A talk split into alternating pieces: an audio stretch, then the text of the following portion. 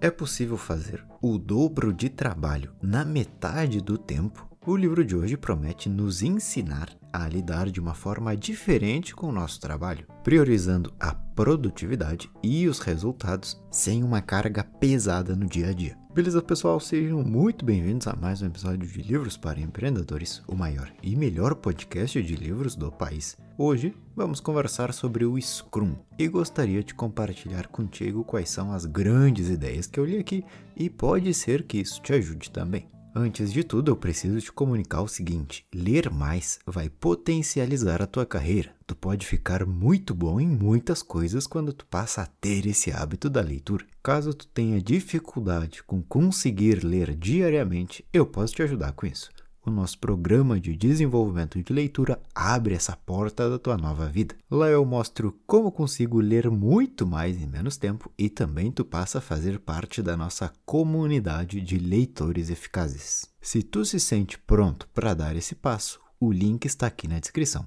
Te espero do outro lado. Bom, pessoal, Scrum. Vamos começar com essa frase que destaquei, onde o autor diz o seguinte: Planejar é útil. Presta bem atenção nessa frase. Planejar é útil, mas seguir o plano cegamente é burrice. Um plano, assim como uma estratégia, é um norte, uma direção, uma pré-visualização do que vamos fazer e como conseguiremos chegar lá na nossa meta. Mas o que realmente importa é a execução contínua desse projeto. Quando a gente planeja alguma coisa, tudo é muito bonito. Estamos aqui na estaca zero. À medida que vamos caminhando, alguns imprevistos podem aparecer e tu vai ter que resolver no momento imediato. A habilidade de um bom profissional está na execução do dia a dia das suas funções, está em trabalhar bem dia após dia. E agora vamos ver como agir da forma mais eficaz possível com esse livro aqui. Uma das grandes chaves que queria compartilhar contigo é a ideia de ver o trabalho em ciclos pequenos. O que, que significa isso? Quando pensamos em uma noção de tempo muito grande, com muitas exigências, muitas coisas a serem feitas, muitos clientes para se conversar, é normal que as pessoas trabalhem pensando já na próxima tarefa. Mas essa pressa para terminar algo agora e iniciar as próximas te tira do momento presente e desaparece a chance do questionamento, que é essencial para um trabalho de excelência. O que, que seria o questionamento no trabalho? Bom, é simplesmente parar e pensar: opa, isso aqui que eu fiz foi bem feito, isso aqui ficou realmente bom, eu poderia fazer diferente. Porque pode ser que tu vai lá, faz X, mas depois, quando tu já começou a fazer Y, tu já começou a fazer outra tarefa, tu começa a pensar: opa, Lá na minha tarefa anterior, lá no X, eu podia ter feito isso aqui ao invés de ter feito aquilo lá. Então tu para de fazer o Y, volta na tarefa anterior, termina a tarefa anterior e volta para que tu estava antes. Mas pensando já na próxima e por aí vai. Então, como eu posso fazer o meu trabalho bem feito em menos tempo? Presta atenção nisso. O autor traz o termo sprints. Pensa em mim. Estou de frente para um quadro branco e está escrito assim: primeiro ler um livro, claro, depois escrever o resumo e depois gravar esse resumo, beleza. Esse quadro branco, com apenas três tarefas, é o meu pequeno ciclo. Um sprint, que o autor nos fala, são momentos de foco total em uma única tarefa, acompanhados por minutos de reflexão. Então, ao invés de estar pensando de forma aérea e sem muito objetivo, ah, preciso gravar um episódio, preciso escolher os resumos do próximo mês e tal, tal, tal, que é algo muito geral, é um ciclo grande, eu tenho que pensar, beleza, agora eu vou ler esse livro aqui, porque é o primeiro passo, meu sprint, só isso que me interessa. Eu vou dar o meu máximo nisso aqui. Terminei de ler o livro, beleza, agora são meus minutos de reflexão para saber se isso que foi feito foi feito da melhor maneira possível na próxima vez que eu precise ler um livro, eu posso fazer alguma coisa de diferente? Das ideias que o autor prometeu me ensinar, eu entendi todas. E a partir daí passar as próximas tarefas com o mesmo nível de foco e intensidade. Beleza, entendido essa parte, vamos passar ao quadro. Como assim um quadro? Bom, eu te explico. Uma forma de organização de tarefas que o autor passou a implementar em muitas grandes empresas que trabalham com seu intelecto é essa técnica aqui. Imagina um quadro branco e nele tu vai fazer com uma canetinha três colunas. Na primeira coluna escrevemos a fazer. Então tu coloca vários post-its e cada post-it está escrito ali uma tarefa. O ideal é que nessa primeira coluna tu coloque tudo aquilo que tu acredita ser capaz de realizar nesta semana de agora. Então, beleza. Primeira coluna, tarefas a fazer. Então, eu colo vários post-its ali, onde cada post-it está escrito o nome de uma tarefa. Entendido. Na segunda coluna, coluna do meio, temos a palavra fazendo. Então imagina o seguinte: cheguei no escritório, vejo todos os post-its que estão na primeira coluna dizendo a fazer, e eu digo: "Ah, legal. Essa tarefa que eu consigo fazer".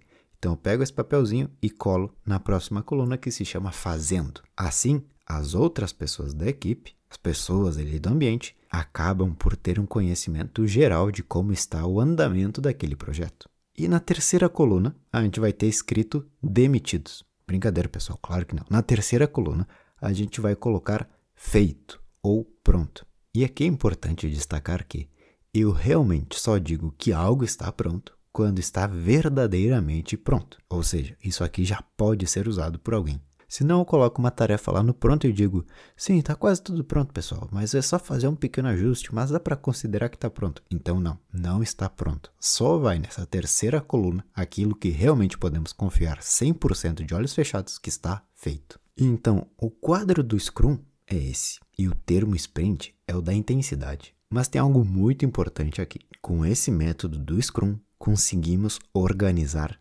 grandes projetos. E é muito valioso de ser aplicado. Vamos supor que uma celebridade me procurou. Ela quer ter o seu próprio frigorífico aqui no sul do país. E a ideia desse cara é vender a carne mais cara do mundo. Nos contratou para fazer tudo. Ele só quer pagar e que a imagem dele seja usada de forma gratuita. O prazo para fazer isso acontecer quatro semanas.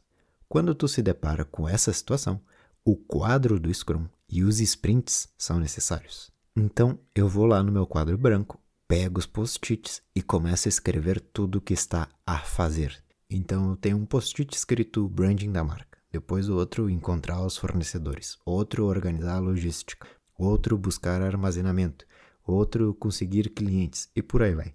Com tudo isso, as pessoas da nossa equipe vão chegar nesse quadro e escolher o seu post-it para passar a fase fazendo. Então imagina que eu chego lá na empresa, vejo o quadro com vários post-its, escolho a tarefa que eu quero fazer, tiro de a fazer e coloco em fazendo. Enquanto tu estiver lá, vamos supor que eu peguei o de criar o branding da marca, beleza? Enquanto tu estiver lá pensando na criação da marca, tu não se preocupa com nada mais além disso. 100% do teu foco e da tua concentração está em criar isso. E quando estiver pronto, tu analisa o que foi feito. Ficou bom? Tá pronto? Beleza, tá pronto. Então tu vai lá no quadro e passa de fazendo para feito. Agora tu escolhe um próximo post-it e vai seguindo essa metodologia. Pessoal, claramente vamos usar o senso comum. Se eu sou um designer, eu não vou pegar a tarefa de encontrar fornecedores de carne. Quando as tarefas estão lá, todos sabem e conhecem as diferentes áreas de cada pessoa. Isso é um exemplo de grande escala para gerar clareza à equipe do que está sendo feito. Todos conseguem ver o progresso e a sensação é de dar um sprint para terminar logo com esse quadro. Não vou ter a sensação de estar perdido no tempo e no espaço, ou que eu não sei o que, que eu estou fazendo, ou eu não sei o que, que a equipe está fazendo. Eu sei o que eu devo fazer e eu vou me focar nisso. Para os membros do time, isso também fica mais claro. E isso também pode ser usado por uma pessoa que trabalha sozinho. Digamos que hoje é dia 1 de fevereiro, beleza. Eu, Thomas, quero organizar para que essa semana eu já deixe todos os resumos do mês de fevereiro guardados e salvos. Esse é o meu sprint. Então eu acordo, preparo meu chimarrão, sento na mesa, vejo meu quadro branco e vou fazer minhas três colunas. Primeira coluna, a fazer. Então o que, que eu preciso fazer? Preciso criar o resumo do livro número 1, do livro número 2 e do livro número 3. Beleza. Vou começar com o livro número 1. Em dois dias eu terminei. Beleza. Depois eu começo o número 2, terminei, número 3 e terminei. Beleza. Em seis dias eu criei três resumos. Então vejam como esse modelo de organização do teu trabalho, da tua rotina, pode ser usado para organização de tempo, independente do teu volume e tamanho de serviço. Ah, eu gostei muito da ideia do Scrum, mas eu não tenho uma empresa com 30 funcionários. Tranquilo, se tu é uma pessoa que trabalha sozinha, tu também consegue fazer isso. Toda essa metodologia é para te dizer o seguinte: tu se perde durante o teu dia nas tarefas que tu tem que fazer no andamento dos projetos. Então esse quadro vai te ajudar a visualizar todas as tuas demandas e saber se elas já estão prontas ou se elas precisam de ajustes ou se elas não têm nada. Então, uma vez que eu tenho esse quadro, eu dou esses sprints para terminar logo com tudo. O autor também fala sobre as reuniões de acompanhamento do progresso. Muito bacana, olha o que, que ele diz. Todas as manhãs, o Scrum Master, que seria o responsável por completar o quadro das tarefas, aquele cara que quando chega a celebridade para mim e diz: Thomas, quero fazer um frigorífico de carnes caras, eu vou pensar: hum, preciso colocar alguém como responsável por todo o Scrum. Então vou lá e falo: Joãozinho, tu vai ser o Scrum Master. Essa pessoa faz uma reunião todos os dias para saber como estão indo as coisas. Uma reunião todos os dias, nossa, mas isso deve ser muito chato. Não, presta atenção porque isso aqui é diferente. Primeiro, estão todos de pé. O autor diz que durante a carreira dele, as reuniões que se faziam de pé eram mais rápidas e diretas. Porque, claro, ninguém quer ficar de pé muito tempo. Então, beleza, eu vou fazer minhas reuniões de pé. Mas o que, que eu devo falar? Bom, temos três perguntas que devem ser feitas pelo Scrum Master.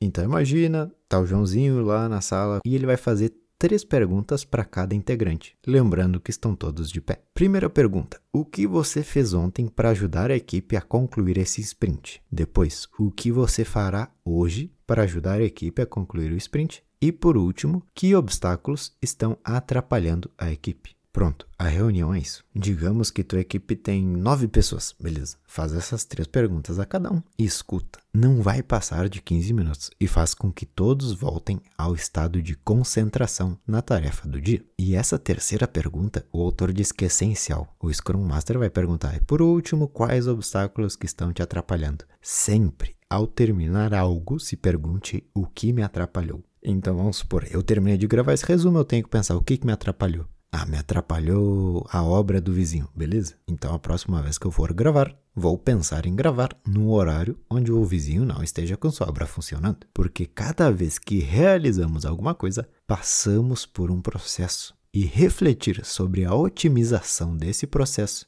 é essencial. Imagina que eu faço a mesma coisa todos os dias, mas eu nunca paro para refletir se isso que eu estou fazendo está sendo feito da melhor forma possível ou não. Isso serve para tudo na vida. O Scrum é essa metodologia que te faz questionar a forma como encaramos o tempo. Algumas empresas pensam em uma seta apontada para o futuro e pronto, todas as manhãs é aquela coisa. Vamos em frente, vamos ver no que a gente faz, mas trabalhando dessa forma aqui do livro, tu vive de sprints, de terminar os quadros, de entregar o que deve ser entregue, de pela manhã estar sempre atualizado do que, que tu estás fazendo e também do que, que a equipe está fazendo. Isso torna tudo mais ágil e claro para todo mundo. Outra ideia que gostei do livro é onde ele diz: faça o bem feito na primeira vez que fizer. Se eu começo algo, eu termino. Se tu tem muitas abas abertas no teu computador, é porque tu começou alguma coisa, depois tu lembrou de outra, e aí tu abriu outra aba. E aí chegou alguém e te pediu uma coisa e tu abriu outra aba. Depois, quando passa duas horas desde que tu abriu o computador, tu já tem 15 abas abertas. Nós não somos multitarefas. É para isso que usamos esse quadro com post-it. Eu tenho um único objetivo nesse momento e eu vou terminar ele. Isso acaba também cortando as distrações que te aparecem e nos ajuda a trabalhar de forma mais otimizada. Uma outra boa dica que o autor nos traz aqui de liderança é a de passar tarefas em formato de histórias. Então imagina que eu estou lá sentado no meu trabalho, chega o meu líder e diz: arruma o botão do site ABC, que ele está com defeito. Beleza, isso é uma tarefa, é arrumar um botão. Mas se ele me conta uma história totalmente diferente. Então, mais uma vez, estou lá sentado e meu líder chega e fala: Thomas, o pessoal da empresa ABC vai se encontrar com um fundo de investimento muito grande. Dá uma olhada no site deles e vê se todos os botões estão funcionando perfeitamente.